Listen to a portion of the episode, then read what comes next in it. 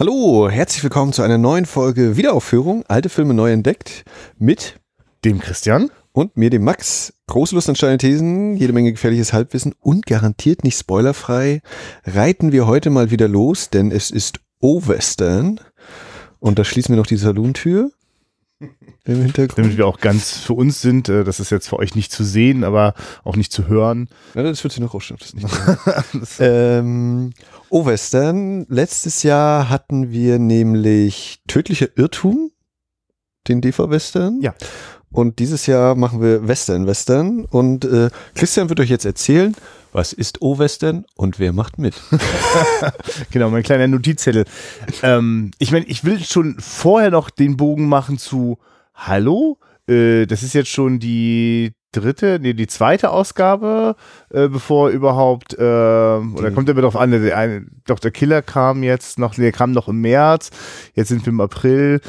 Aber ähm, es, es purzeln die Folgen etwas öfter heraus, als wir das mal so angekündigt haben. Und äh, es bleibt schon dabei. Ähm, jeder letzte Sonntag des Monats ist Wiederaufführungszeit. Da kommt eine neue Folge garantiert. Frage ich, wie das in zwei Jahren dann ist. Wenn jetzt eine im Archiv nachhört. Ihr könnt euch eigentlich bei solchen Filmpodcasts wie äh, Second Unit äh, Bahnhofskino, äh, Spätfilm und so weiter bedanken, dass die alle gerade wieder, mal abgesehen vom Bahnhofskino, mitmachen bei dieser O-Western-Nummer. Das hat einfach die Motivation ausgelöst, ja, das machen wir doch auch wieder, auch wenn das jetzt gerade gar nicht eingeplant war und schieben das jetzt irgendwie so dazwischen. Ähm, also O-Western ist tatsächlich ein Zusammenschluss von, von ein paar deutschen Filmpodcasts. Da zählte, fehlte in der Reihenfolge äh, der Aufzählung noch die, der Lichtspielcast. Helfen wir auch noch ein bisschen auf die Sprünge. Und die Cine Couch als quasi Initiator, glaube ich, ne? Von denen das ist ganz dieser richtig, Super Tag. Das war sogar Nils, glaube ich, ne? In dem Fall. Der sein Western-Fable hat, glaube ich. Und ihr habt natürlich das Wortspiel schon längst durchschaut und ihr kennt ja auch die alte Folge schon von uns. Äh, Ostern, nein, genau, Western an Ostern, nicht Ostern an Western, wie ich es immer so schön falsch hinkriege. Äh, ja, also im Grunde genommen ist dieses, dieses äh, nur so mittelmäßig witzige Wortgebräu eigentlich vor allem dafür hilfreich, dass ihr unter dem Hashtag O-Western tatsächlich ähm, sehen könnt, welche anderen Podcasts eben da auch Folgen geradezu rauspusten.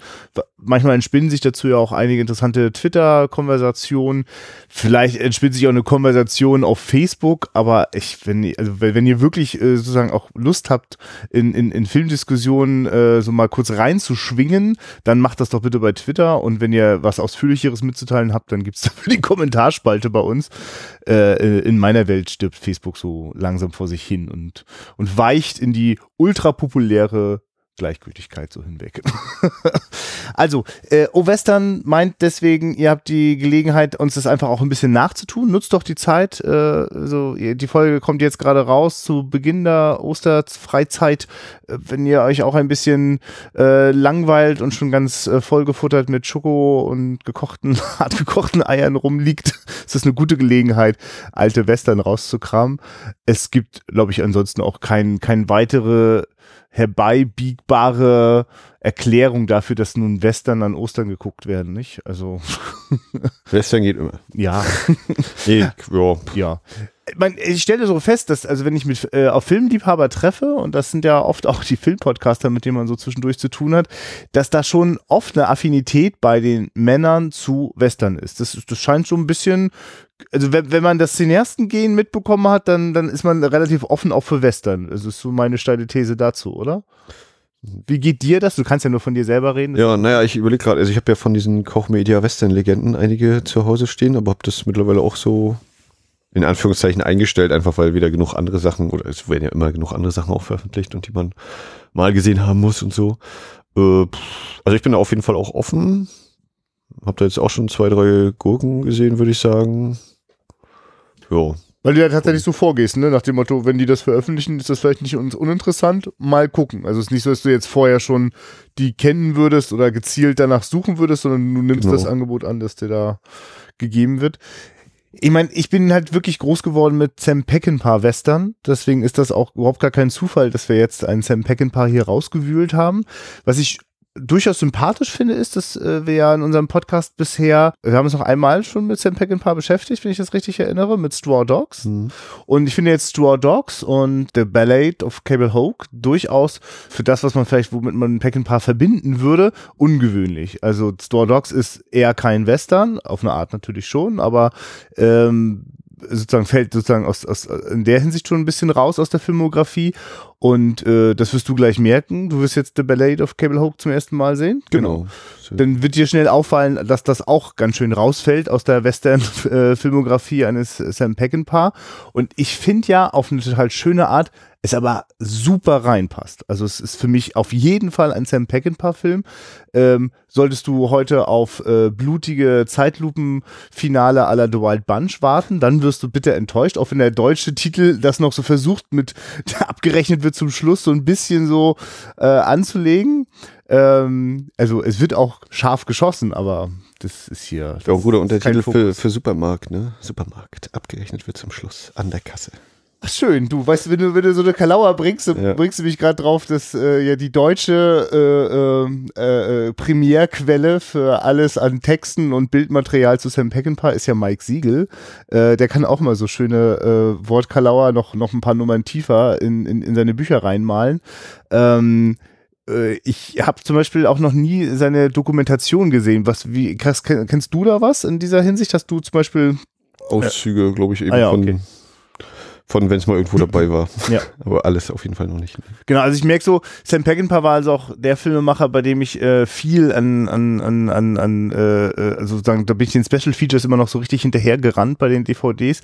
Es gibt eine sehr, sehr schöne BBC-Doku aus den 80ern, ähm, die äh, Man of Iron, die, die wirklich sehr, sehr sehenswert ist, die jetzt vor kurzem zum ersten Mal auch in einer vollständigen Fassung erschienen ist. Da werde ich, werd ich mich demnächst nochmal, glaube ich, ein, ein, ein, ich habe so einige Sam Peckinpah-Filme mehrfach schon im Regal stehen, wegen der Special Features, die dann in den Ländern unterschiedlich sind. Und diese Man of Iron Doku äh, hatte das Problem, dass sie jede Menge Filmausschnitte drin hatte, die sehr schön eingebaut waren, die dann aber äh, bei der Kriterion-Fassung bei Store Dogs dann alle wieder rausgeflogen sind, weil sie die Rechte nicht dafür hatten. Und das hat dann die Doku ein bisschen kaputt gemacht, so im Rhythmus und vom Gefühl. Weißt du, dann plötzlich war es dann, es ist eh eine Talking Head-lastige Doku gewesen und ja. plötzlich war sie es fast nur noch so. Ne? Das war nicht sehr angemessen. Ähm, und jetzt gerade, deswegen erzähle ich das gerade mit den Dokus, äh, habe ich hier eine Dokumentation gesehen, die will ich einfach nur mal empfehlen. Wir können nachher noch ein bisschen später drüber sprechen. Es ist eigentlich nur ein Interview mit Stella Stevens, der weiblichen Hauptdarstellerin, die hier eine grandiose Performance abgibt.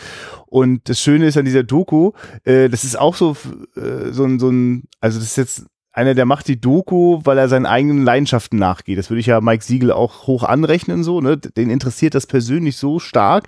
Der ist da einfach all den Darstellern hinterhergelaufen und hat äh, Dokus ohne Ende gedreht.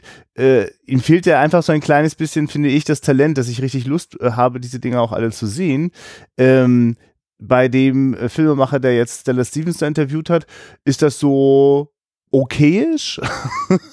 Was schön ist, der ist hammerverliebt in Stella Stevens.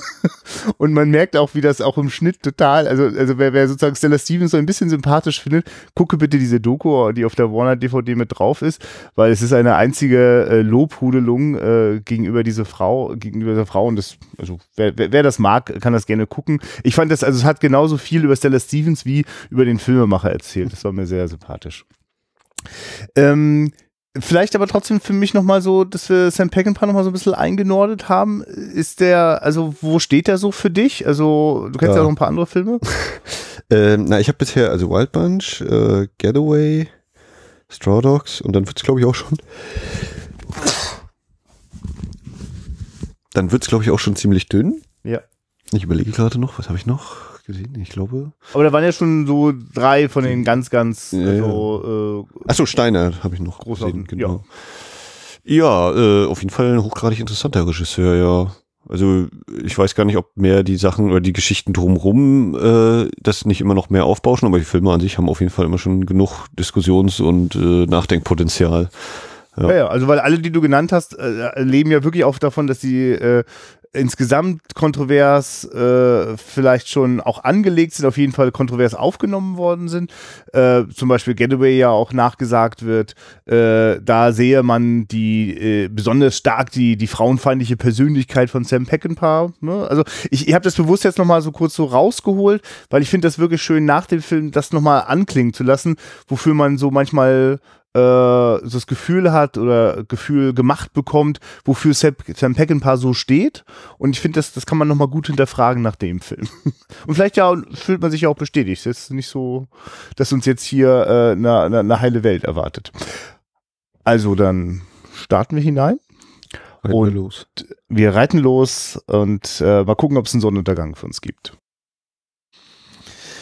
Ja, für Sam Peckinpah braucht es einfach. Und für so einen erwachsenen Western braucht es gar keinen Sonnenuntergang. Das, also jedenfalls keinen, den man dafür noch filmen müsste.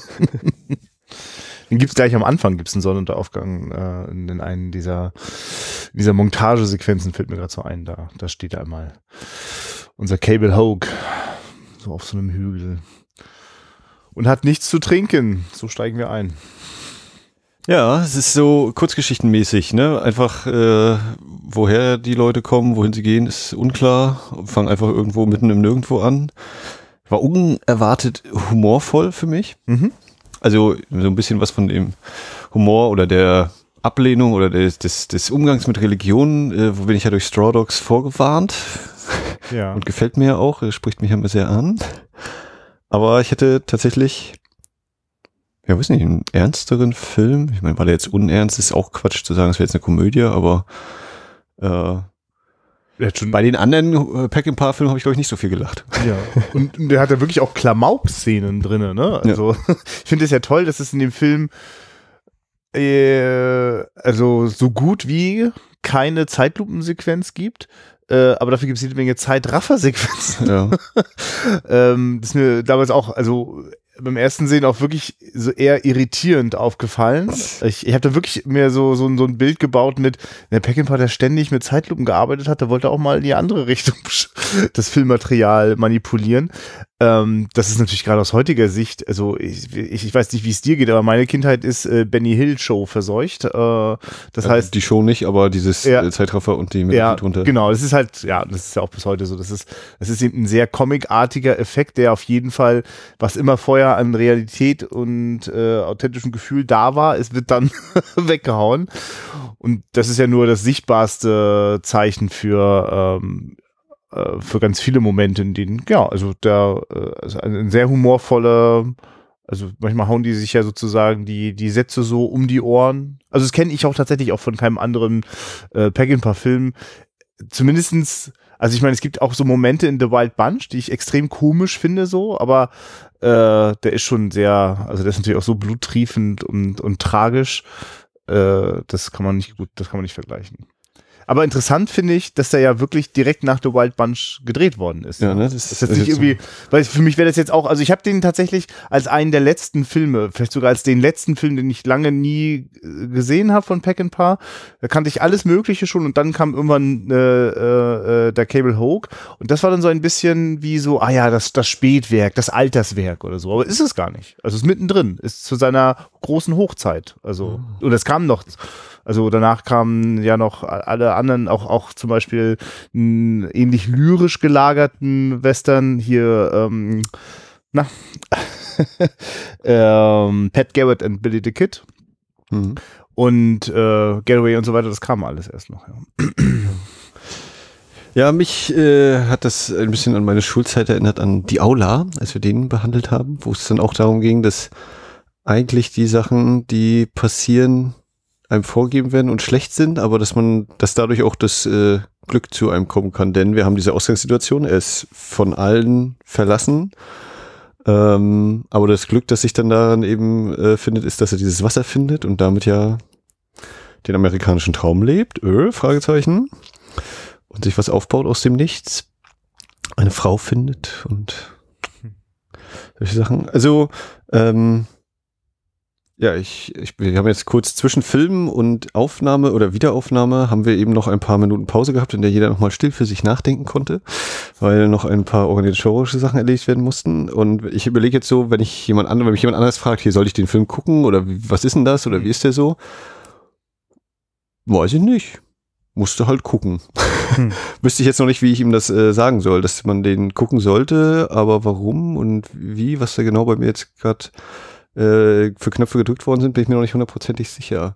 Also es ist auf jeden Fall nicht äh, dein Standard 0815 Western, auch wenn natürlich diese eine letzte ähm, ein, oder vorletzte Einstellung ist es ja, die letzte ist ja dieses diese Halbtotale auf die dieses Örtchen. Äh, auch dieser Blick aus der Tür heraus und nach rechts fahren die einen, mhm. nach links die anderen weg. Mhm. Ist ja schon eher so ein bisschen, naja, da, das liegt vor uns, das Land, das noch gezähmt werden muss. Mhm. Und es ist auch schon ein neues Land. Es ist schon das Land, ne, das sozusagen, also es geht ja auch, ne, also äh, der kurze Moment, in dem für unsere Hauptfigur Cable Hook nochmal ein neues Leben beginnt, ist schon aber auch das letzte Mal, dass es ein solches Leben überhaupt noch geben kann, weil die Motorisierung kommt schon. Das ja. war aber The Wild Bunch auch am Rande ein Thema. Ähm, also diese Welt, also das ist auch für mich so ein Blick raus in eine Welt, die sich jetzt auch weiter verändern wird und auch weiter Menschen am Rande stehen bleiben werden müssen, weil es mhm. sich weiterentwickelt und dann für manche Menschen kein Platz ist. Also Cable Hogue stirbt wirklich eigentlich in dem Moment. Also ich meine, von was wird er überrollt, ja? Ja, das ist äh, schön, schönes Bild, ja, ja. ja, vom Auto überrollt wird. Genau, also da überrollt ihn wirklich die moderne Zeit. Und ähm, die, äh, ich finde sozusagen, das Universelle an der Geschichte ist ja auch dieses ähm, sich nicht, äh, also sich da, wo viele oder vielleicht sogar alle sind oder die meisten, sich da nicht so wohl zu fühlen, da irgendwie das Gefühl zu haben, man, man ist nichts wert, ne? Also mit wie, wie, wie, ich finde es eine ganz faszinierende Szene, wenn, wenn Cable Hook am Anfang ähm, hat das Wasser gefunden und muss jetzt äh, gucken, dass er das Land auch für sich äh, beanspruchen darf und am besten auch noch ein bisschen Startgeld. Und wie der in die Bank geht, erzählt ja schon, was der alles erlebt hat, wenn er auf Autoritäten trifft. Also Menschen, die glauben, oder durch monetäre Dinge äh, höher gestellt sind als er. Ne? Wie, weil er fängt gleich an zu brüllen und so und äh, geht eigentlich auch davon aus, das geht eh nicht so. Er hat das Gefühl, eigentlich müsste er reingehen und die Bank ausrauben. Das ist, das, das ist realistischer, Geld zu bekommen so äh, von der Bank, als dass er jetzt von denen Kredit erhält. Und dieser Moment auch, wo dann auch klar wird, ja, dann kommt diese übliche Frage, was sind die Sicherheiten, was kann er denn überhaupt bieten, was besitzt er denn? Und ja, bin ich denn nichts wert so?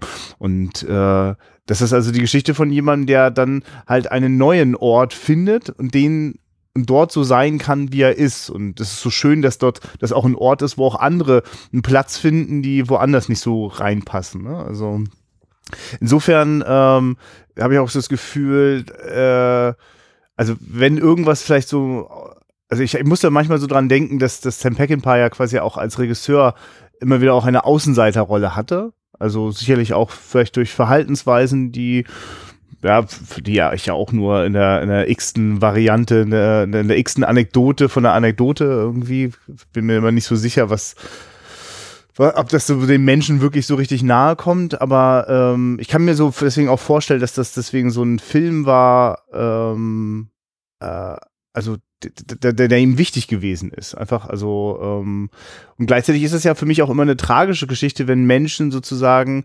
ähm, die, die also merken, sie kommen da sozusagen, können sich nicht einfach so anpassen wie viele, dass sie automatisch woanders hin müssen. Es gibt auch woanders für sie keinen Platz. Und wenn dann sich die Zeiten auch noch weiterentwickeln, also damit ja auch klar ist, diese Wasserstelle wird vielleicht auch nicht mehr so lange gebraucht werden. Noch brauchen die äh, Autos auch vielleicht ab und zu mal ein bisschen Wasser so, aber mhm. so auf Dauer wird sich das nicht mehr so tragen.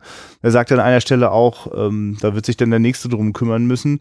Ähm, ja, das wäre die Frage, ob dann, das, das wäre dann der zweite Teil, äh, der Nachfolger findet dort Öl, wenn er, falls er denn wiederkommt. Ja, ja, genau. Ähm, ich muss ganz, oder was bei mir jetzt so immer klickert, ist, naja, Jason Robards, ein, ein Ort bisschen außerhalb, der irgendwie nichts wert ist, aber es gibt halt Wasser, das ist doch wie bei Spiel mir das Lied vom Tod. Hm.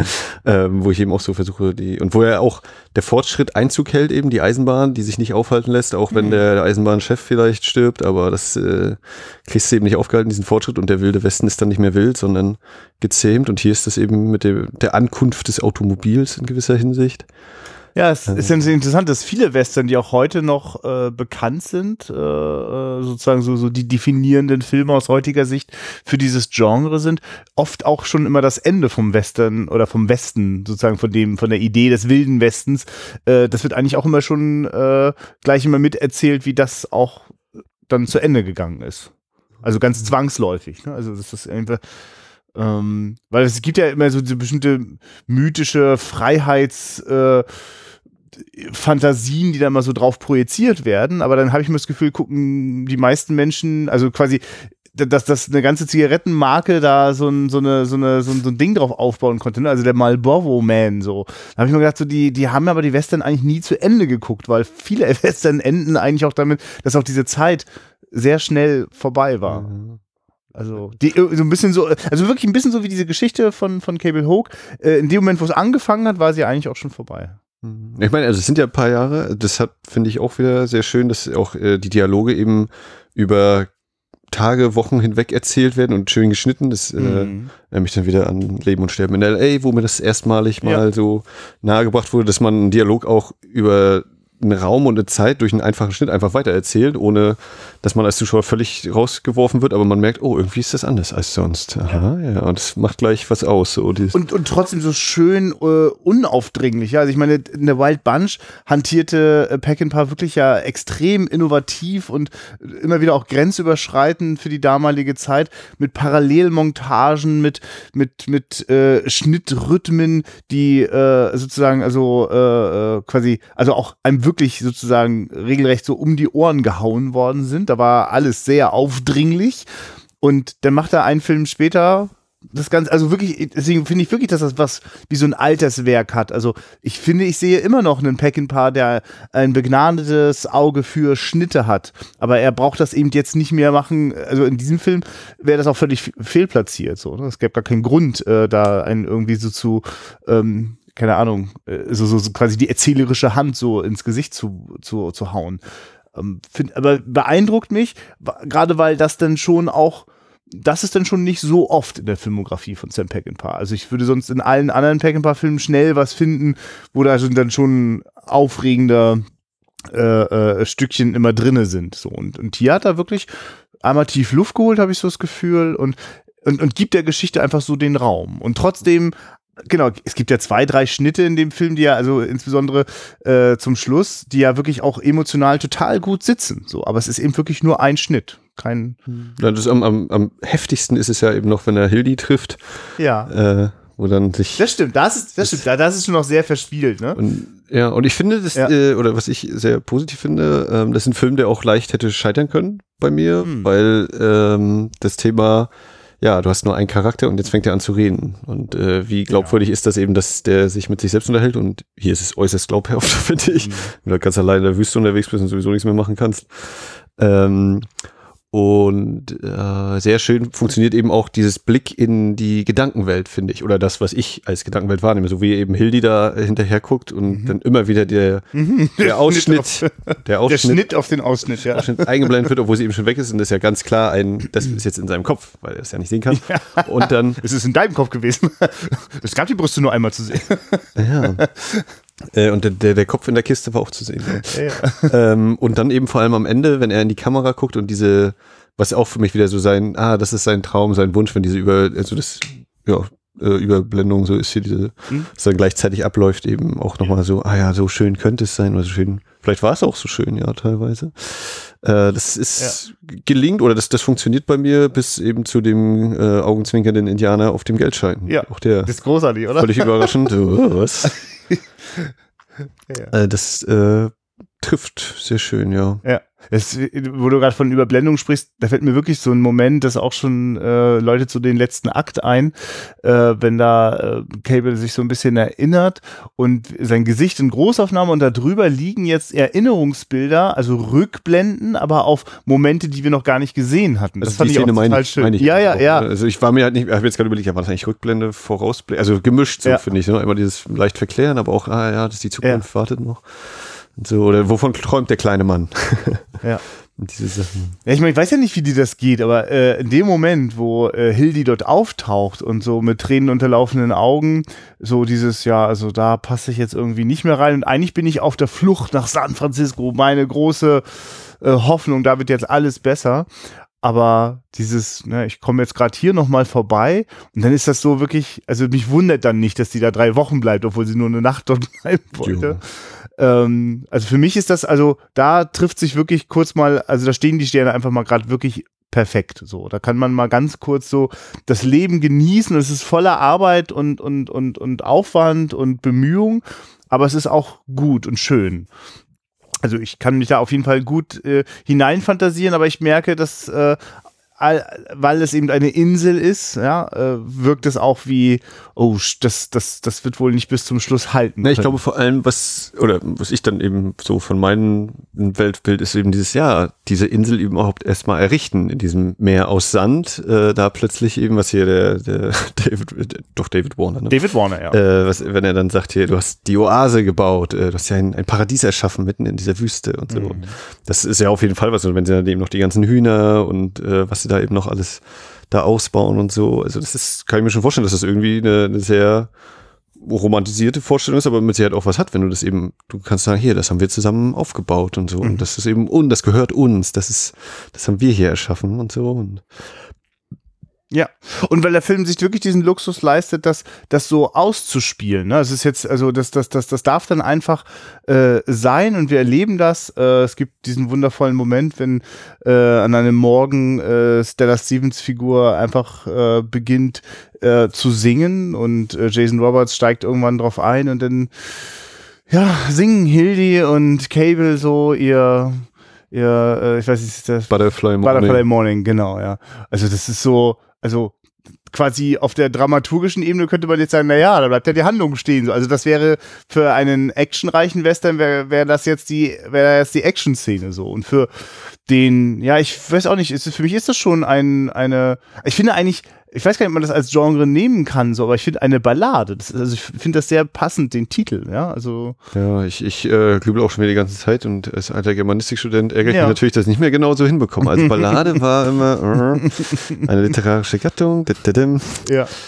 Äh, aber, naja, aber wenn ich auch so Begriffe benutze wie lyrisch oder so, dann meine ich einfach nur, dass ähm, ich, also ich habe das, also für mich ist das die filmische Entsprechung eines Gedichtes. Da wird, ah, da werden also für mich bedeutet, also das ist ja jetzt auch sehr weit hergeholt, ne? Also in meiner Wahrnehmung äh, denke ich bei Gedichten an Beschreibung von Gefühlen, Empfindungen, Atmosphären, was ja nun auch wirklich nicht ausschließlich so ist, aber ähm, ich finde sozusagen, also das, das meine ich, wenn ich sage, ich finde, das gehört auch so zu den lyrischen Filmen von Sam Peckinpah, ne? Das finde ich dann eben auch in Pat Garrett und Billy the Kid wieder, dass dort ähm, ja durchaus auch vor allem durch den Einsatz von Musik Dinge äh, länger da sein dürfen, als sie jetzt von der Dramaturgie notwendig wären. Im Sinne von, was muss ich wissen, damit der nächste Plotpoint kommen kann. So, also es gibt ja also es, ich meine wirklich, also wenn man ihn anguckt, die Struktur ist ja wirklich auch, es gibt ja sogar auch noch sozusagen die die tickende Uhr im Hintergrund, ne? also die äh, beiden Typen, die ihm am Anfang in der in der Wüste allein lassen, zurücklassen, eigentlich auch seinen Ka Tod in Kauf nehmen,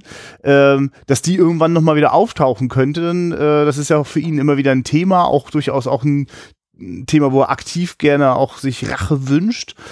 Das ist so, äh, das ist alles da und trotzdem darf man das auf so eine schöne Art manchmal richtig lange vergessen so.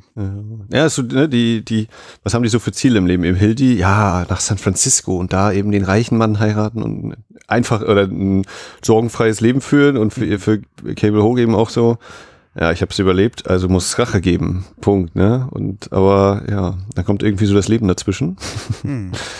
ähm, ja das ist schon. Ja, und schön mit was für einer. Es ganz, wirkt ganz logisch, dass sie natürlich auch wiederkommt. So, so wie sie. Am Anfang kann Hildi das noch nicht wissen, dass sie mit Cable nicht auf den nächsten blöden äh, äh, Typen geraten, an den nächsten Typen geraten ist, der, der sie ums Geld prellt, so, weil, ne, sondern, mhm. nee, der kommt wirklich wieder so. Und so wird auch Hildi eines Tages wiederkommen und so kommt auch immer wieder äh, der Joshua, der falsche Priester, immer wieder da. Also die Leute, die quasi durchaus auch mit, mh, mm, ja quasi, wie soll man sagen, also mh, mm, das sind ja alles Menschen, die ja so eher so am Rande der Gesellschaft sind. Also der, der lügende Priester, die Prostituierte, Äh, das sind ja alles so Leute, die jetzt ja nicht quasi sich so gesellschaftlich äh, anpassen und brav sind, so, obwohl die ja, die Braven ahnen wir ja auch schon, sind ja auch nie so brav, wie sie immer, sie strengen sich nur so an, dass es immer so aussieht. Und die, die Außenseiter werden damit eher so zu, fast schon zu schillernden Helden, die einfach das leben, wie, wie sie, wie, wie gut sie es können. So. Und sie sind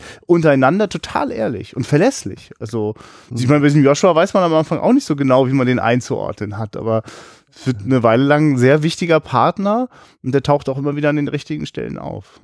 Ich glaube auch so dieses, äh, ne, wenn du sagst, den Prostituierte und der, der falsche Priester, also das ja. Thema Religion, wenn sie dann da eben äh, die ganzen Sachen nach Cable wirft und dann kommt eben die Menge an und oh, du böse hm. Frau, hier, was machst du für einen Job? Und dann geht sie total selbstbewusst rein und wackelt nochmal schön so. Ist auch Abitur. Ähm, wie, wie, ja, wie völlig absurd das ja sowieso ist, wenn sie dann sagt, sie geht nach San Francisco und da wird sie eben groß und reich sozusagen mhm. und äh, da interessiert das keinen sozusagen oder da redet man hinter vorgehaltener Hand, aber das und der Oberknaller ist natürlich, wenn der echte Priester dann sagt, son of a bitch. Mhm, toll, ne? Dem das Zelt in sich zusammengefallen ist. Auch das ja allein schon, ne? Da ich das alles, alles feste Häuser oder eben Holzhäuser und dann ist die Kirche, die hat ein Zelt. Die hat keine festen Wurzeln sozusagen da an diesem Ort. Äh. Ja, und es ist toll, wie Hildi denn da mit wackelndem Arsch äh, davon geht, weil die hat, der hat ein intuitives Verständnis davon, dass die Leute sie nur deswegen so böse angucken, weil sie sie dafür verachten, dass sie das lebt, was die anderen sich nicht wagen, obwohl sie es auch in sich haben. Natürlich ist das toll, sich auszuleben und was für eine Macht für eine Frau in dieser Zeit sozusagen eigenständig sein Lebensunterhalt damit zu verdienen, zu bestimmen, wann ein Mann darf und wann er nicht darf. So, das sind also, also ne, ich will jetzt jetzt auch nicht äh, sozusagen irgendwie besonders das, genau ne, äh, die Prostitution in ein besonders romantisches Licht stellen, aber ich will auch nicht den Teil weglassen, was dazugehört, wo sich äh, äh, eine Frau sozusagen für so einen Weg entscheidet. Wir könnten bestimmt jetzt auch noch über viel über eine Zeit oder äh, er ist ja auch in der Gegenwart nicht anders äh, über äh, Umstände sprechen, warum Frauen regelrecht gezwungen sind dazu, das so mhm. zu tun. Also das ist dann natürlich nochmal eine andere Ebene. Aber die Hildi, die wir kennenlernen, ist auf jeden Fall eine selbstbewusste Frau, die das selbst in die Hand nimmt und äh, die auf jeden Fall die Anfeindung der Bevölkerung so nicht verdient hat. Du hattest ja bei der Einführung so kurz gesagt hier äh, Thema Frauenfeindlichkeit. Ja. Wie, wie, oder hast du die in diesem Film gesehen? Ja, ich sehe die ja nie. Ich sehe die ja auch nicht in The Getaway. Ich sehe die auch nicht, wenn, äh, äh, also wenn, wenn Steve McQueen äh, Ellie McWar vermöbelt, dann denke ich nicht, oh, Sam Peckinpah ist ein Frauenfeind oder sowas. Also das sind ja auch eher Dinge, die ich, also das, das, das höre ich in eher mal so in, in Gesprächen unter, unter Filmnasen so. Weißt du, das ist, glaube ich, gar nichts. Also, hm. ja, also ich, ich kann mir vorstellen, dass eben, ne, wenn, wenn Cable Hoke da reinkommt und Hildy das erste Mal sieht und dann eben, ja, wir haben ständig das Close-Up und nochmal reingeschnitten, den Ausschnitt und nochmal und nochmal, dass da die irgendwer auf die Idee kommt, na, das ist ja aber ganz schön, die Frau wird hier zum Objekt degradiert und ich denke mir halt, äh, ja, aber es ist ja die Perspektive von Cable, der halt mhm. gerade wochenlang nichts hatte, durch die Wüste geeiert ist, drei Tropfen Wasser gefunden hat und jetzt sieht er nach Jahren eine Frau.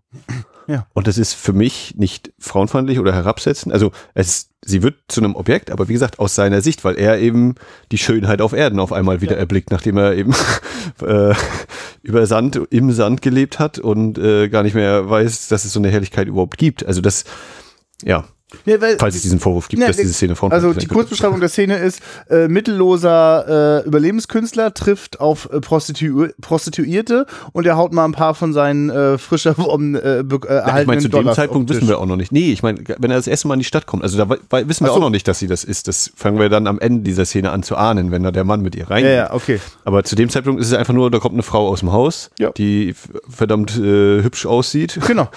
Und, und er sagt sich, okay, ja. ja. Und die geht weiter mit, ich nehme meinen Hut ab und ich kann noch nicht mal lesen. Kannst du mir mal bitte mal zeigen, wo hier eigentlich was ist? Und äh, wenn ich die schon da habe, da auch noch. Und, und die, die Szene später finde ich halt als, also äh, für, für das, was sie ist, äh, also eine wahnsinnig würdevolle und wirklich von, von ganz erwachsener Erotik geprägte Szene, ne? Also wenn sie den erstmal den stinkenden Typen erstmal wieder waschen muss und äh, es da schon so anfängt zu, zu kribbeln und sie ihn dann so einbezieht, so jetzt kannst du mich ja hier erstmal ausmühlen. Das ist so ein, also ich, ich bin da wirklich sehr, also also ich, ich sehe, also ich sehe darin einfach einen, also da, da sehe ich sozusagen, ein Mann blickt auf Augenhöhe in die Gesichter von Frauen so. Und dass er dabei zwischendurch auch mal auf die auf die äußeren Geschlechtsmerkmale schaut, ist. Und das muss man ja auch dazu ehrlich. sagen. Es wird ja nicht einfach äh, plump eben die Geschlechtsteile reingefügt. Die sehen wir ja gar nicht. Das Beste, was, in Anführungs, in großen Anführungszeichen jetzt, das Beste, was wir sehen, ist ein blanker Rücken. Alles andere ist immer verdeckt oder äh, höchstens angedeutet. Also wir sehen keine Nippel, kein sonst was. Das Also ist alles. ich habe einen blanken Hintern gesehen und ich habe Ja. unter dem äh, Ja, Wasserbewegung aber auch kurz einen genau Nippel wahrgenommen. Aber, aber, aber im Grunde, ne? Also, ja, natürlich. äh, wir erinnern uns wieder an unseren äh, Horrorsex im Nachtexpress. ja. Da wird das ausgestellt. Und hier ist das eben äh, nicht so. Und ich finde diese, den, das, diesen Verlauf des Szenen auch urkomisch, wenn dann eben äh, er sie endlich küsst und dann kommen die Worte des Herren durch das Fenster. Und natürlich ist so erst, ah ja, jetzt kommt halt diese Parallelmontage, Junge, sei nicht, äh, sündige nicht so ungefähr, ne? Aber nee, nee. Wenn er die Worte des Herrn hört, fährt ihm ein, ach ja, ich habe ja da diesen Partner, in Anführungszeichen, der noch auf meinem Wasserloch sitzt. Wenn der mich jetzt veralbert, also nicht die Religion ernst zu nehmen, sondern, oh Mann, ich muss wieder an meine Geschäfte denken und dann auch dieses Blick nach unten, ah, lost it. das war's jetzt. Okay, ich muss dann los. Äh, also, also wie das eben aufgelöst wird, dem die quasi Erwartungshaltung, ne, der, der böse Sex und die gute Kirche und dann, nee, nee, es geht eigentlich darum, dass dieser eine Priester, der sich als Priester ausgibt, vielleicht, äh, vielleicht hat der auch nochmal andere Gedanken und äh, das kann ja jetzt auch nicht sein.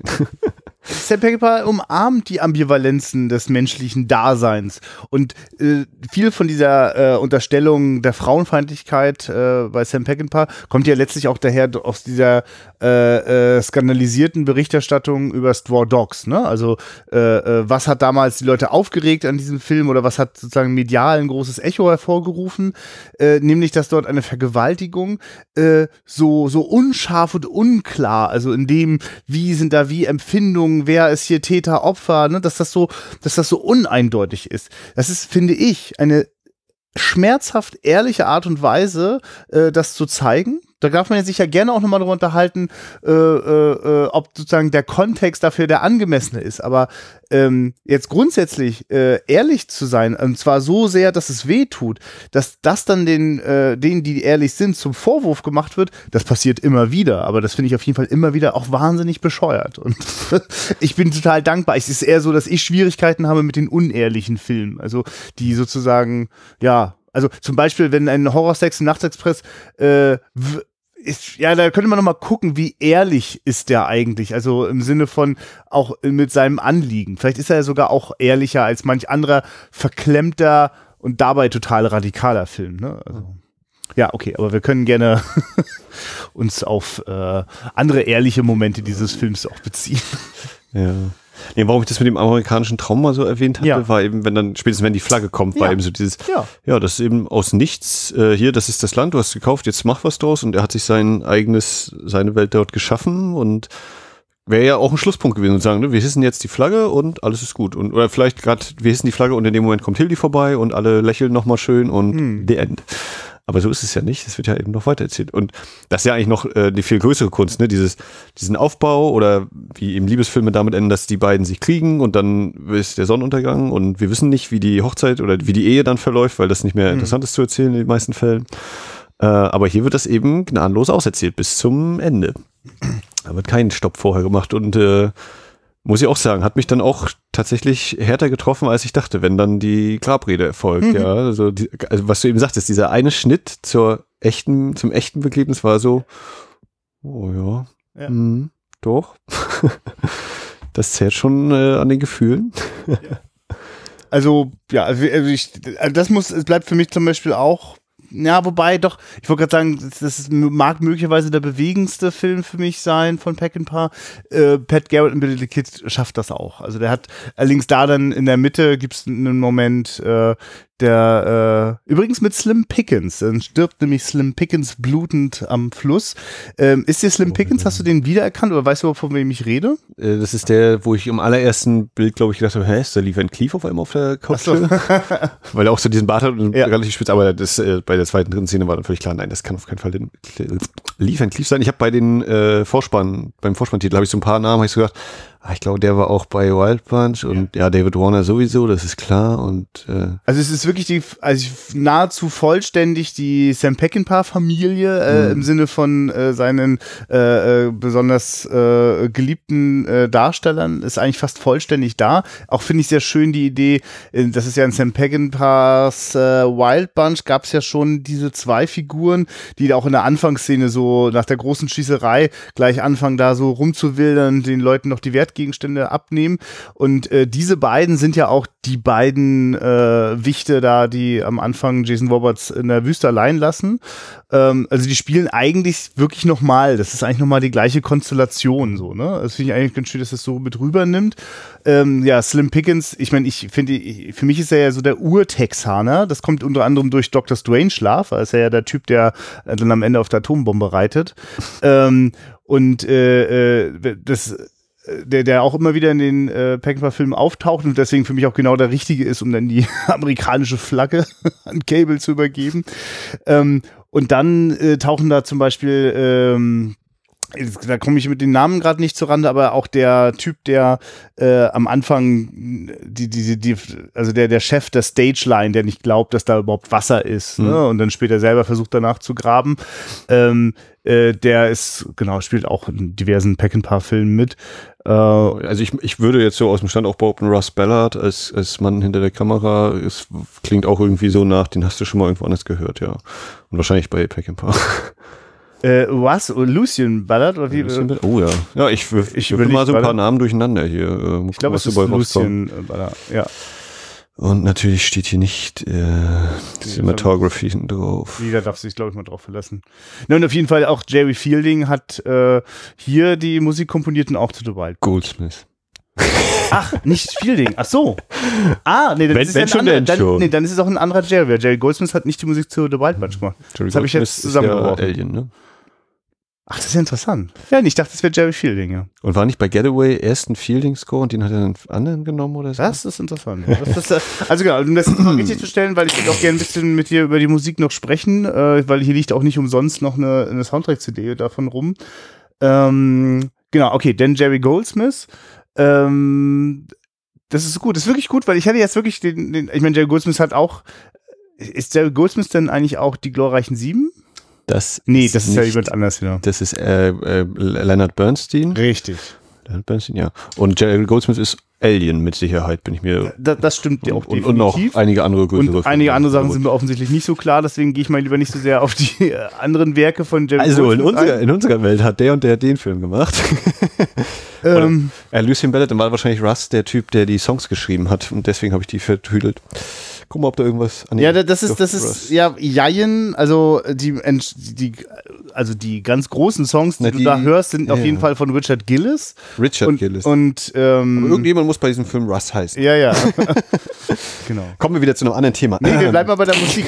Also, äh, Jerry Goldsmith ist äh, sozusagen der Komponist des Scores und dann gibt's da eben auch noch den, den Sänger und äh, äh, äh Musikschreiberling ähm, Richard, na, Richard Gillis. So. Und äh, das, also der hat zum Beispiel äh, bei mir extrem große Resonanz erzeugt nach dem Film, weil ich also wirklich dachte, was ist denn das erstmal, dieses, ähm, äh, also die zwei großen Lieder, die da von ihm drin auftauchen, also haben mich wirklich richtig sofort gepackt. Und weil ich das auch irgendwie besonders fand, dass der so eine äh, so, eine, so eine intensive Stimme hat. Da gibt's auch irische Wurzeln und also da, da kommt viel zusammen. Ähm, es ist aber so, dass, dass er, das hätte der Höhepunkt seiner Karriere sein können, dieser, dieser, äh, dieser Soundtrack bei äh, Cable Hogue. Cable Hogue ist aber ziemlich gefloppt und damit hat sich leider auch die Karriere von Richard Gillis äh, ganz schön verlaufen. Ähm, ich habe mich jedenfalls sehr gefreut äh, über diese die die Musikeinsätze und finde das zum Beispiel auch also in der Ausführlichkeit äh, eigentlich auch bemerkenswert. Also ich, dass, dass sozusagen auch Filme das schon immer gemacht haben, irgendwie eine Montagesequenz zu nehmen oder darüber läuft ein Song, okay. Aber ich meine jetzt zum Beispiel so einen Moment, wenn äh, kurz mal äh, die Figur von dem falschen Priester, wenn, wenn Joshua mal kurz ein bisschen Zeit bekommt, ne, sind sozusagen sich äh, ähm, Cable mit ähm, Hildy vergnügt, dann geht äh, Joshua so allein die Straßen entlang und darüber läuft dann einfach das, ein Lied die ganze ganze Zeit. Also das fand ich schon, das fand ich schon bemerkenswert. Ich finde, das sind, also weil das ja auch wieder so ein Moment ist, der sich also einfach viel Zeit nimmt und getragen von dem Lied funktioniert das sehr gut. Das heißt, ich darf ganz viel beobachten, wie er da Blickkontakt zu einer Frau, die da gerade offenbar ein sehr dramatisches Telegramm bekommen hat. Äh, und genau, und dann entspinnt sich das weiter. Und, und dann eben auch die nächste Ebene, dass diese Songs eben nicht nur als äh, extra diegetische Songs sind, sondern dass dann die Darsteller selbst auch anfangen, diese Lieder zu singen, ja, und dann da wieder aufgreifen. Und, so. und dann kurz so, äh, okay, ja, warum Ja. sollen die nicht auch mal Lieder Ja, singen? warum Was machst du sonst den ganzen Tag da? Ne? Also, Wir haben noch nicht, da ist noch nicht so die ganze Technikkram, der uns umgibt hier und ständig irgendwo Lärm und Dings. Da macht man sich selbst, da singt man eben noch. Ja. Und weil das ja alles, das sind ja ganz markante äh, Filmemacher, vor allem Regisseurentscheidungen, dass sowas so ist.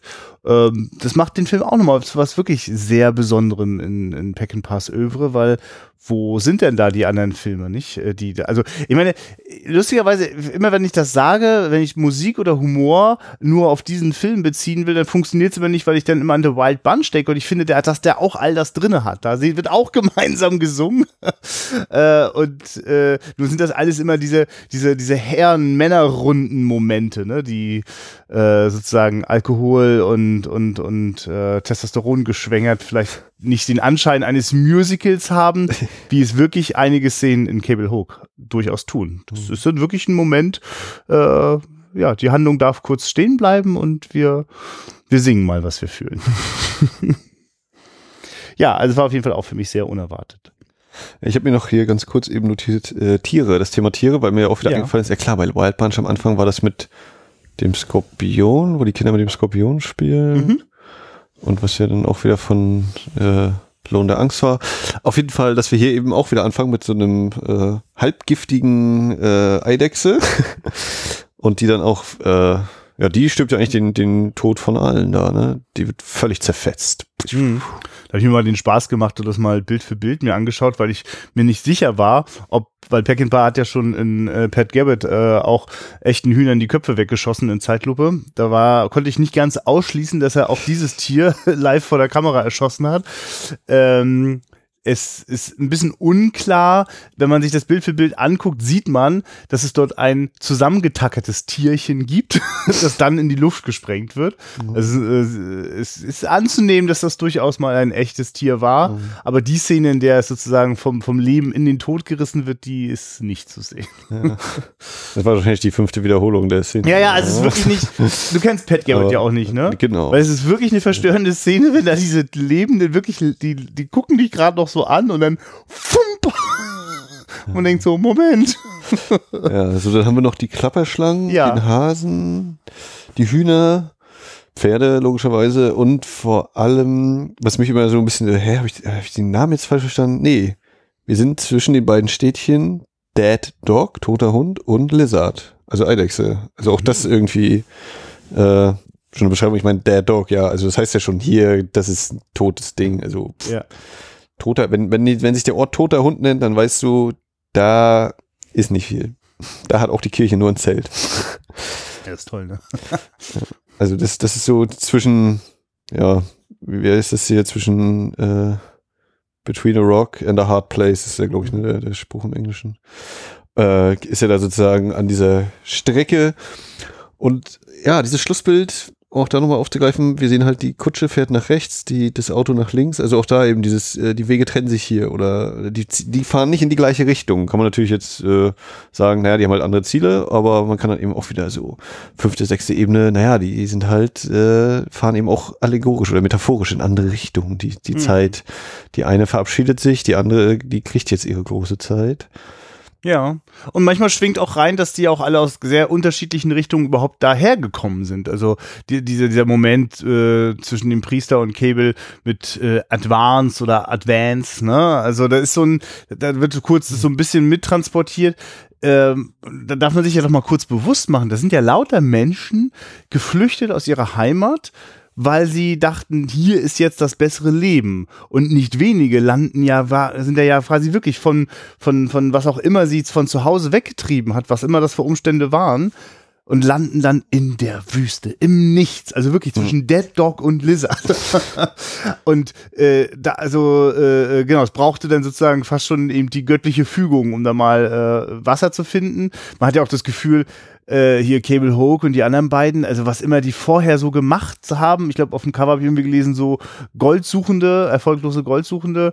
Es ist ja auch immer alles, was ja auch mal schneller in der Kriminalität, äh, also ja. hat einfach versucht zu überleben so. Aber was das für ein Gefühl sein muss, dass du quasi dahin gekommen bist nach Amerika, weil äh, du da dein Glück suchen wolltest, weil du auch vermutet hast, da liegt so rum. also ein Neuanfang von, um dann, um dann nur festzustellen, dass da noch weniger ist als nichts. Weil Cable Hook ihn dann ja sozusagen tatsächlich noch findet, ne? Diesen, diese Chance, ja. diese ja, Möglichkeit.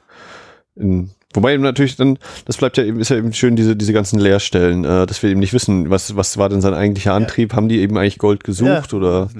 Ähm, also er sagt ja irgendwie, glaube ich, noch, als die beiden dann wegziehen hier, ja, ihr könnt doch nicht mal goldenen Sand und, und äh, Eidechsenscheiße unterscheiden, wenn man, wenn man die euch zeigen würde und so, aber ähm, also aber es erklärt vielleicht ein bisschen besser, ich weiß nicht, wie es dir ging, aber für mich ist es für einen Moment ganz schön irritierend, wenn Cable Hook, nachdem er da von diesem Auto überfahren worden ist, äh, sieht er ja trotzdem noch ganz gut beieinander aus und dann transportieren sie ihn da auf dem großen Bett nach draußen und äh, er ist so, er hat scheinbar schon so ganz freundlich mit allem abgeschlossen. Und ich denke so, hey, warum so schnell auf einmal? Aber es ist wirklich der Moment von, ey, es wird nicht besser, es ist eher ziemlich wahrscheinlich, dass es ab jetzt wieder schlechter wird mhm. und er will einfach in diesem in diesem guten Moment dann gehen. Ja. Ne? Also, also, ich habe in dem Moment auch gedacht, so ja, ist das jetzt wirklich oder na, er hat halt Schmerzen, aber irgendwie geht's noch und anders, was was soll es denn zeigen? Äh, ein Arzt werden sie da draußen nicht haben und ja. oh ja, hier offener Bruch oder so ist ja auch ja, Quatsch, aber genau. ja, ist halt überfahren worden und zack, dann hast du halt nichts da. Und also dann ist, dann ist es total schön, dass Cable Hook nicht nur diesen Moment von ja, dann ist das so, sondern auch noch den hat. Ich würde übrigens auch ganz gerne meine Grabrede hören, während ja. ich lebe.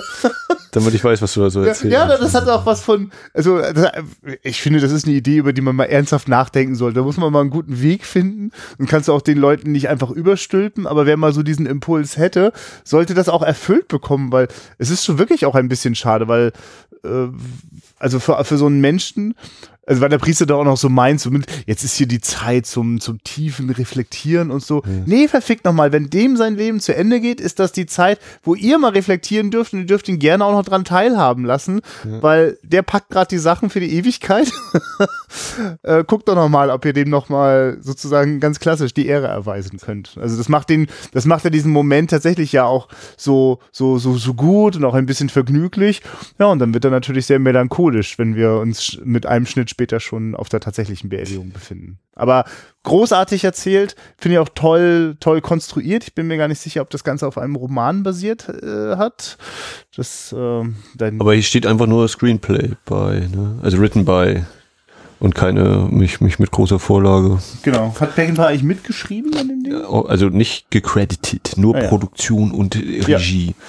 Ja. Ähm, aber auch, auch da auch wieder, ne, dann, dann sind wir bei diesem echten Begräbnis und wie dann die Leute alle schon während der Ansprache weggehen und selbst der Priester geht ja, ja. auch schon weg, während er das noch weiter erzählt und so und nicht mal dafür ist nichts ja, ja, Das geht eben weiter. Die, ja, es ist wirklich eine rastlose, also es ist, es, genau, es ist ja wirklich eigentlich, eigentlich ist das nur ein Ort zum Verweilen für so Menschen wie Cable. Und die sterben tatsächlich gerade aus. Die sind auch, die sind ja auch wirklich nicht gefragt in der Zeit. Also würde mich tatsächlich eben auch interessieren, so, ja, was macht der Priester denn jetzt so weiter? Der hm. macht ja seine Frauengeschichten weiter und wenn, wenn das mal nicht mehr geht, was macht er dann? Und, und der, der eine, an dem er Rache geschworen hatte, kommt er wirklich morgen wieder ja. und schläft nur heute in der Stadt oder sucht er halt irgendwie anders äh, Anschluss oder jemanden, ich mein, jemanden den er hat, der ihn führt sozusagen, weil er wirkte nicht wie der hinterletzte Lump, aber er wirkte schon so wie, ja, mache ich das jetzt? Aber kann mir nicht jemand sagen, was ich mache, dann mache ich das auch und so. Und so, wenn, wenn, wenn da die motorisierten Dinge auftauchen, dann sind wir mhm. doch um die Jahrhundertwende, ne? Ja, also hier hinten steht drauf 1908. Aber ah, ja, okay, also genau. plus, minus ja, dann, Jahre dann jeweils. Stell dir mal vor, dass all diese Leute werden wahrscheinlich alle irgendwann auch ganz froh gewesen sein, als dann auch endlich mal Krieg war. Also es ist, also es gibt ja tatsächlich manchmal auch so diese Phasen, in denen die Menschen so wirklich gerade so gucken mussten und Orientierung suchend und und äh, so ein Krieg so äh, ist ja ist ja im Nachhinein natürlich immer ganz verheerend, aber vorher wirkt er ja manchmal wie eine Chance. Gerade beim Ersten Weltkrieg war das ja durchaus so, ne? So dieses klare. Ja, das ist krass, wenn ich das gerade so überlege. Ja, da leben die gerade so hier, dass sie irgendwie gerade mal die Hütte und finden Wasser und dann Ja. fünf Jahre später ist Krieg in Europa. Ja. Ja, krass. Ja. So ist es noch nicht betrachtet. Ja, ich wäre auch nochmal interessant zu gucken, wie es jetzt wirklich, also den, den einzelnen Menschen dort auf dem Lande gegangen ist. Könntest du ungefähr eine Richtung der Bundesstaaten zuordnen, wo wir da sind? Sind wir Ja, er hat so? irgendwas gesagt, Nevada. oder- Also Ah ja, äh, stimmt, ja. äh, David Warner sagt ja, und da wir zwischen, oder da sie zwischen San Francisco und New Orleans umherpendelt, Mhm. müsstest du irgendwo da äh, mittlerer Südwesten, so irgendwo da. Keine Ahnung. Grob. Vielleicht haben die da auch den Ersten Weltkrieg komplett verpennt. Ich, äh, keine Ahnung. Nee, aber, aber so genau, diese Orientierung, wo sind wir eigentlich so ungefähr? Wenn Frisco so ein, ein Leuchtturm ist, wo es die hinzieht, muss ja da irgendwie so eher in der, im, im Südteil der Staaten. Ja, ich meine, es wird auch mal gern die Geschichte erzählt, dass Sam Peckinpahs äh, Familienstammbaum ja auch äh, sehr schnell so hineinreicht in die in die Welt der der Entdecker und Pioniere ähm, und ihm das sozusagen auch nahegelegen hat, so ein, dem Ganzen so ein Porträt zu geben, ne? Also auch auch ein, auch ein Stück weit ein Denkmal. Also ich finde ja auch, dass der Film ist ja wirklich von einem für mir durchaus nachvollziehbaren äh, Patriotismus so durch durch na, nicht durchtränkt vielleicht, aber also hat diese Akzente so, ne? Also auf jeden Fall ein Stolz auf so eine äh, Generation der, der Leute, die sich dort auf dem Land durchgeschlagen haben und ja damit die Basis für die künftige Gesellschaft gelegt haben. Und ja, und ich meine, worüber wir noch gar nicht gesprochen haben, Cable Hook ist ja natürlich auch moralisch äh, sozusagen, darf da ja äh, äh, sozusagen ist er ja, also eigentlich ist er ja wirklich an der Stelle der Held, so, ne, weil er zwar mit all seinen Schwächen und äh, äh, schlechten Dingen und natürlich auch immerhin, glaube ich, tötet er auch zwei Menschen im Lauf der Filmzeit. Ja, am, äh, am Anfang der erste, der Wasser trinken möchte, so, der wird auch gleich erschossen. Ähm, und äh, zum Schluss einen der beiden äh, Typen, dass äh, der aber trotzdem ja in seinem Handeln, in seinem selbstlosen Handeln, in seinem respektvollen Umgang, äh, in seiner äh, also zu seinem Wort stehen, also so bestimmte, gibt ja bestimmte äh, Ideale, die der verkörpert und die er auch sehr schmerzhaft quasi durchhält, ja, also bis zum Schluss ja. Also es ist natürlich ein toller Moment, wenn der ähm, sozusagen sein, also im Wissen, okay, ich werde das jetzt hier aufgeben und ich gebe das meinem Feind. So, ne? Also das ist so eine, das, das, das, das, wirkt total nachvollziehbar. Stellt man überhaupt nicht in Frage, dass ja, so würde Cable Hook das machen. Also es gibt so ein paar Momente, wo man so denkt, so, ja, kann man, da darf man sich gerne ein Beispiel dran nehmen. Also insofern hat das, hat der Film, glaube ich, auch was von, von einer Huldigung, einer, einem bestimmten Typ Mensch. Na, ich, ich behaupte jetzt einfach mal, das ist eben so die Zeit des Western oder eben vielleicht auch durch den Italo-Western Einfluss, wo du nicht mehr den strahlenden Helden hast, sondern wo das eben eher schon Menschen sind, die eben ihre guten und schlechten Seiten haben oder aus jedermanns Sicht dann eben bessere oder schlechtere Eigenschaften haben und ist eben, so ist das eben. Die sind nicht alle, wir müssen jetzt das Gute tun, sondern ich mache jetzt dieses, mache jenes. Ja. Nee, aber genau, weil die Verhältnisse so beschissen sind, sind dann die kleinen Dinge oft von großer Bedeutung. Also es macht dann halt einen riesen Unterschied, ob ich gnadenlos die beiden Typen niedermetzel ähm, oder ob ich schon gucke, also ich finde, Cable Hook guckt eigentlich immer auf seinen Seelenheil. Also, man, also das wird ihm am Anfang als Schwäche ausgelegt, dass er die nicht umgenietet hat, so. Mhm. Aber ich finde es toll, dass das also auch im abgerechnet wird zum Schlussfinale eben nicht dazu kommen muss, äh, dass er dieser, dieses, also dieses Ideal verrät. Überhaupt nicht. Mhm. Was dann wirklich, also äußerste Notwehr. Ich habe hier noch als anderen Mini-Stichpunkt Kinder hingeschrieben, weil einmal wird er ja dann, wenn er äh, abblitzt bei der äh, bei der Stagecoach, bei der bei der Kutschenfirma sozusagen, kommen ihm die ganzen Kinder hinterher, weil sie gesehen haben, er wurde rausgekickt. Ja, das müssen wir uns angucken, dann haben wir Spaß. Und äh, dann ist noch einmal so ein Moment, da wenn dann Hildy wieder, Hildy kommt zu ihm äh, zum zu Cable Springs. Und dann kommt einmal so dieser Schnitt äh, und dann habe ich jetzt gedacht, hä, haben die jetzt, oh, jetzt haben sie ein Kind. Das ist doch schön so ungefähr. Aber nee, das sind natürlich auch nur Durchreisende und möglicherweise Peckinpahs eigener Sohn oder so laut Abspann. Äh, zumindest würde es namenstechnisch passen mit Peckinpah. ähm, wo ich auch überlegt habe, ja, ist das für die beiden, wäre das eigentlich die Zukunft für die beiden? Kriegen die Kinder? Hm, keine Ahnung. Aber das ist die eben auch, ja. Und das ist eben die nächste Generation und die kommt dann auch irgendwie, hat ja auch ihre Erfahrung. Mhm. Ich finde ja, dass Kinder ja auch wirklich tauchen, also wenn man darauf achtet, tauchen die wirklich in allen Peckinpah-Filmen immer auf und also auch, also bei The Getaway gibt es zum Beispiel auch sehr prägnante äh, Schießerei-Szenen, in denen immer wieder die, die, die Kinder zwischengeschnitten werden, die das zufällig mit angucken. Das ist ganz kurze Fragmente, aber wenn man da mit so einem Blick drauf achtet, fällt das sehr auf. Also weil sozusagen auf äh, äh, äh den Schuss und den Treffer als nächstes ein Kind zu zeigen, das, also das sitzt so. Und ich habe mich schon immer gefragt, was da wohl alles so für Pack and Paar drinsteckt. Also es passt immer in die Momente hinein. Ne? Es ist also äh, im urbanen Raum bei The Getaway oder hier in dem Film äh, äh, sozusagen sind die Kinder ja, also sind einfach Teil des Straßenbildes so, nehmen natürlich auch Sachen wahr. Also es ist ja auch gerade so, dass sie ja besonders auffällig dann sind, genau, wenn er, wenn er rausgeschmissen wird von, von dem Stageline-Typen.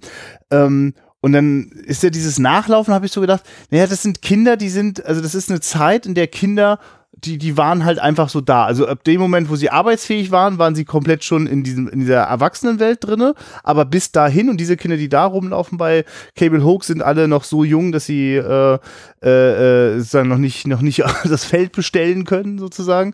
Ähm, die, äh, die laufen dann halt einfach quasi, die, die, das ist einfach freie Zeit. Also niemand, äh, äh, also es gibt auch keine Kinderbetreuung oder irgend sowas. Ja. Und, und das Schöne ist aber, dass ja Kinder in genau der Zeit ja besonders viel lernen in der Interaktion mit sich selbst und in der Beobachtung der Erwachsenen. Und nach so einem Cable Hook, den läuft man schon mal nach und drückt sich dann die Nase platt an der Fensterscheibe und guckt, was der da so macht. Ne? Also ich finde das irgendwie, ich finde das gut beobachtet, äh, weil das, wenn man möchte, darf man ja, also spätestens glaube ich so aus der mh, sagen Vater- oder Mutterperspektive kann man ja auch nachfühlen, naja, das ist ja die nächste Generation, die uns beim Leben zuguckt und irgendwann dann weiterlebt, wenn wir nicht mehr da sind. So und äh, im Grunde genommen ist das ja die ja, ist die nächste Zivilgesellschaft, die schon mal geschaut hat, wie, wie, wie der Hase so läuft. Weil später kommt ja dann auch noch über da in der Zeit ja auch schon, hast du ja auch mal dieses Ding, dass dann Schule dir was beibringt und dann auch mal so getan wird, das ist so die reine Lehre. Und dann guckst du mal draußen und siehst, dass aber die Erwachsenen sich alle wieder anders verhalten.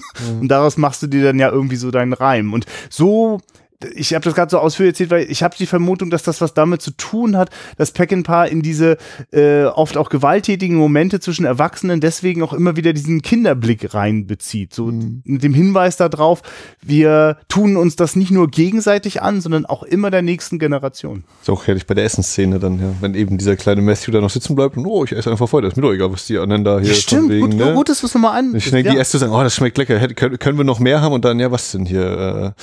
Äh, äh, nach Klapperschlange oder dieses Ding und dann uh, uh, uh, auf einmal ist alles ganz schlecht, aber bis dahin hat es ja so toll geschmeckt. Ja. Es ist, es ist fast schon wie bei einem sehr gut überlegten Theaterstück. Es ist einfach ein sehr schlau gewählter Handlungsort, an dem man ja wirklich die ganze Gesellschaft einmal vorbeikarren kann. Ne? Also mhm. wer immer da mal so vorbeikommt, wir kriegen ja immer wieder äh, äh, Familien und Einzelpersönlichkeiten mit, die da zufällig zu Besuch sind. So, sowieso immer, ne? Diese Gruppen, die sich da so völlig erst auf die eine Weise, Art und und Weise geben und dann fällt aber schnell diese, diese, diese Maske sozusagen runter hier, wenn er die Kutsche endlich sieht nach, nach zehn Tagen äh, Irrens durch die Wüste und dann, oh ja, komm mit an Bord der Kutsche, wir sind hier, der Herr hat gegeben und dann, oh, Sie haben mal schlechte Sprache, fahren Sie sofort weiter und sowas, ja. ne? Und, und dann eben die, die beim Essen sind und dann, oh Gott, das ist alles eklig, äh, wieso haben wir das nur gegessen? Gerade haben, haben sie noch gesagt, es schmeckt so toll und möchten mehr haben. Ja, oder die, wenn dann hier ganz zum Schluss der eine noch, äh, oh Gott, er will mich umbringen, er will mich umbringen und die fahren im Auto vorbei, ahaha, wie lustig. Ach so, jo. Ist ja, ist ja keine Verantwortung, irgendwie jemanden zu retten oder sowas. Ja, oder was da noch ganz früh am Anfang zwischen den äh, äh, Kutschfahrern äh, und äh, Cable Hoke passiert, auch nur mit Blicken, wie die kommentieren, äh, dass das dass so zwischen stocksteif und heuchlerischem Verhalten. Äh, äh, Wir lassen dir mal ein bisschen Gepäck hier. Ja, ja genau. Wirklich, also also da könnte man wirklich also eine beliebige Szene nehmen und dann feststellen, mhm. dass da drin die ganze Zeit ein Gesellschaftsporträt drin steckt. Ja, also wirklich, also ich glaube, dass das übrigens etwas ist, was dem Film, also ich habe richtig immer bei dem Film so, frühestens so nach 50 Minuten komme ich mal auf die Idee zu realisieren, wie lang läuft der Film schon so. Er hat da wirklich mhm. einen guten Fluss drinne, ohne das über äh, besonders dramatische äh, Wendungen oder dergleichen zu machen. Ja, das, mhm. Also ich glaube, das liegt daran, dass einfach so viel, äh, also wer, wer sozusagen die Antennen dafür auf äh, Empfang geschaltet hat, kann da ganz viel mitnehmen. Ich finde es auch so viele schöne Details sind, dass die den, den Film immer auch ausmachen, wie die eingetretene Tür oder dass die Tür eingetreten wird. Ja. Äh, wenn, wenn Hildi da, jetzt gib mal das Geld her hier, so geht's ja nicht. Ja, ja oder manchmal so, so beiläufig denkt man, das erste Auto, das wir sehen, was immer das für ein Pussywagon des Anfangs, Anfang des 20. Jahrhunderts ist, so, ne? Aber äh, äh, Nee, das erste Auto sehen wir ja sogar schon in der Bank, weil da habe ich noch gedacht, ach, diese Kalender an der Wand gab's damals schon und da ist ein Auto aufgemalt. Also so quasi der Vorbote, die Bank, Ah. Kommt schon, das ja. moderne, ist ja, natürlich. so. Ja. Und äh, das andere Detail vor allem ist natürlich noch, ja, die Teller, die sind angeschraubt. Das macht es mir leichter, die abzuwaschen. Also dieses ja, ist geil. Ja. irgendwie auch als, als Diebstahlschutz sozusagen, aber eben dann, ja komm, ich mach schnell sauber und stell die Dinge dahin. Also das sind so diese, diese kleinen Sachen, Ja. die das immer so, so ausmachen. Genau, und manchmal auch die Lust daran, auch mal ein Klischee zu brechen. Also äh, nur weil äh, der Cable Hoke davon ausgeht, dass alle Banker diese, diese herzlosen äh, äh, äh, Unmenschen sind, äh, ist ja der Banker wirklich köstlich, wenn der, wie der sich amüsiert und, und gerne miterlebt, was mit diesen 100 Dollar so alles passiert, so, Ja. was das alles in Bewegung versetzt. da hat sich wahrscheinlich schon gleich am Anfang gedacht, als das Zelt da der, der, der, der Gläubigen zusammengekracht ist, gut investiert. Mal gucken, was da noch kommt. Ja, oder wenn, wenn die Schilder geschrieben werden und das S ist immer schön falsch rumgeschrieben und solche Dinge bei Cable. Ja, und da bin ich mir jetzt mir auch nicht sicher. Hatte er Water falsch buchstabiert? Hatte er Water gesagt? Aber das weiß ich nicht mehr. Weil er, weil es ja doch darauf wird ja auch immer Wert gelegt, was ist das für ein Name und äh, dann buchstabiert er den immer wieder und er kann nicht lesen. Also dass da auch irgendwie, weiß nicht, könnte man jetzt auch wieder sagen, das ist vielleicht so das Thema Bildung, wie das so verbreitet ist oder auch nicht. Und was, ja, definitiv. ja. was macht ein Name aus dir und, und Kabel? Was Ja. ist Kabel für ein Name? Und Der hat schon längst gelernt, dass das, also dass das mangelnde Bildung und mangelnder Reichtum auf jeden Fall ihn total äh, herunterdegradieren. Also de- deswegen macht er sich auch die bekloppte Suche nach dem Gold. Wie bescheuert ist denn das, ne? Oder nach dem Wasser oder so. Es ist ja nur äh, sozusagen äh, die, die Mittellosigkeit, die auch so zementiert ist. Also weil er ja nicht lesen kann, kann er dann sich auch nicht weiterbilden und wird auch, gibt auch keine Einladung offensichtlich dazu. Ich meine, klar, wir, wenn das eben die Orte zwischen Lizard und Dogtown sind, äh, äh, äh, Dead Dog meine ich, äh, dann, dann ist er ja quasi auch, also äh, da sind die Leute ja genug mit sich selbst beschäftigt und haben jetzt nicht noch eine Idee dazu, was sie mit dem vermeintlichen Landstreicher, der da jetzt gerade vorbeikommt, auch noch machen sollen. Ne? Also wirklich eine ziemlich bittere Ellenbogengesellschaft, äh, die wir so ja immer so ähnlich ja letztlich auch beibehalten haben. Aber da fällt das natürlich sehr auf. Ähm, Wie funktioniert denn für dich eigentlich David Warner? Also gerade die, die, Tro die Trost und äh, wir, wir nehmen dir jetzt diesen, diesen, äh, ja, den Trost, wir spenden dir jetzt Trost und nehmen dir die Trauer ab äh, Szene. Na, ich finde, sie funktioniert zum Beispiel deswegen, also sie funktioniert für mich auch auf der Ebene, dass sie zu 50 Prozent ernst gemeint ist von David Warner. Also äh, zur Hälfte ist er sich ganz sicher, und das stimmt ja auch, äh, ist da, ist da gerade was hilfreich in der Zuwendung und die andere Hälfte ist egoistische äh, Lust, diese Frau zu vernaschen. Das ist gar keine Frage. Und die über gewinnt auf jeden Fall an Überhand. Äh, ich glaube ihm aber auch, wenn er später sagt, dass er sich in die verliebt hat, ne, dass das bei ihm reingehauen hat. Also, oder gut, dann sagt er ja auch, dass das ja dann kann er auch schnell in die nächste, macht dann das Gleiche. Ich meine, also ich sag mal so, das, da kommt bei mir der Klamauk einmal zu heftig durch. Äh, wenn er dann anfängt, ähm, als er sich Bei versteckt Hildi hat, das, ja. ja, bei Hildi anzukrabbeln, ist das zwar sehr komisch, aber ein bisschen, da, da kann ich, also da beginne ich dann die Figur kurz nicht zu verstehen. Also da hätte es mir auch, glaube ich, gereicht, wenn er eben einmal so die Hand ausstreckt und sie klatscht ihm da eine Ja. und das, das wäre, hätte auch genügt, Nee, aber ich, in dem ist- Fall. ja, Und also- dann geht es ja immer noch mal weiter. Und das, das macht keinen Sinn, weil er so unglaublich respektvoll gegenüber ähm, Cable. Cable ist. Also das ist wirklich nicht nachvollziehbar für mich. Das, ich, es fühlt sich richtig an, wie die konnten der Versuchung nicht widerstehen. Und also ey, ganz ehrlich, alles, was Stella Stevens spielen darf in dieser Richtung, ist ja auch wirklich großartig. Also äh, kennst du die eigentlich? Nicht bewusst, ne? Nee, ja, ne? Also man, da ist schon durchaus eine Menge Filmografie so am Start, aber da fehlen, glaube ich, einfach andere Filme noch, die sie so äh, groß haben strahlen lassen, wie ich finde, wie das hier in Cable Hope passiert. Also wirklich, das liegt ja auch daran, dass Peckinpah bereitet ihr ja wirklich auch eine Bühne, wirklich, also für mich meine, meine absolute Lieblingsszene ist die, wenn ähm, äh, Cable Hoke macht sich nochmal so richtig schön äh, fertig. Ist eigentlich, genau, es ist sozusagen der erste Abend. Der hat das ganze Schlafzimmer schön aufgeräumt und äh, jetzt ist er gerade dabei, sich so die Haare mit Wasser zurückzukämmen. Steht vorm Spiegel und wir reden schon, äh, die reden beide schon die ganze Zeit miteinander, aber sie ist die ganze Zeit immer nur im Off zu hören. Äh, das heißt, während wir damit beschäftigt waren zu gucken, wie sich Cable hübsch macht, wissen wir noch nicht, was uns erwartet, wenn da die Tür aufgeht. Na, so halb. Also wir haben noch den blanken Rücken gesehen, wie sich das Ding einmal überwirft, aber wir haben noch nicht. Ja, aber das, es gibt das, quasi der Moment, wenn untergegangene Sonne, äh, blaue Stunde und äh, äh, Öllampenlicht von der Seite, Mhm. da kommt ja wirklich eine engelsgleiche Erscheinung, tritt da plötzlich in den Türrahmen. Und wird dann auch schön metamäßig kommentiert mit That's a picture. Ja. You've seen it before. Hm. Ja, wirklich. Ich finde dann, also da kommt ganz kurz alles herrlich zusammen.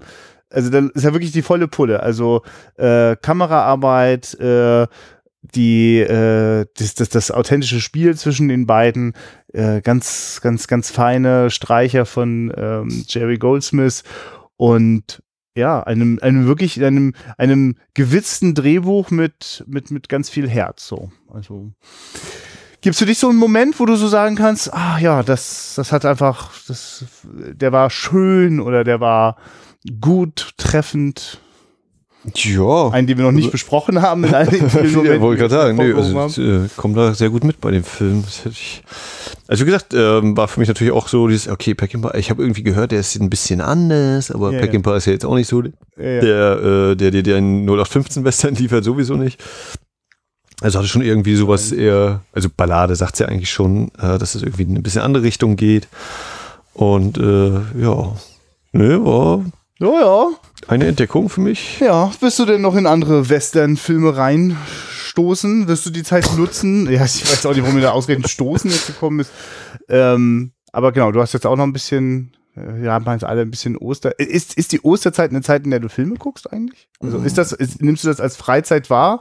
Oder ist die gar nicht da, weil du ja eigentlich auch arbeitest? Oder? Genau, hängt wahrscheinlich eben auch mit davon Ja. ab, ob und wie ich arbeiten muss. Und dieses Jahr habe ich zum Glück einigermaßen frei, aber werden dann wahrscheinlich Filme gucken und da wird dann, werde ich dann wahrscheinlich auch mit Kali nochmal ein paar Podcasts machen, Ja. die dann hier auch irgendwie mal veröffentlicht werden. Das ist dann neu, denn dann bist du erstmalig nicht dabei. Ich glaube, sonst bist du bei allen Folgen immer dabei. Ja.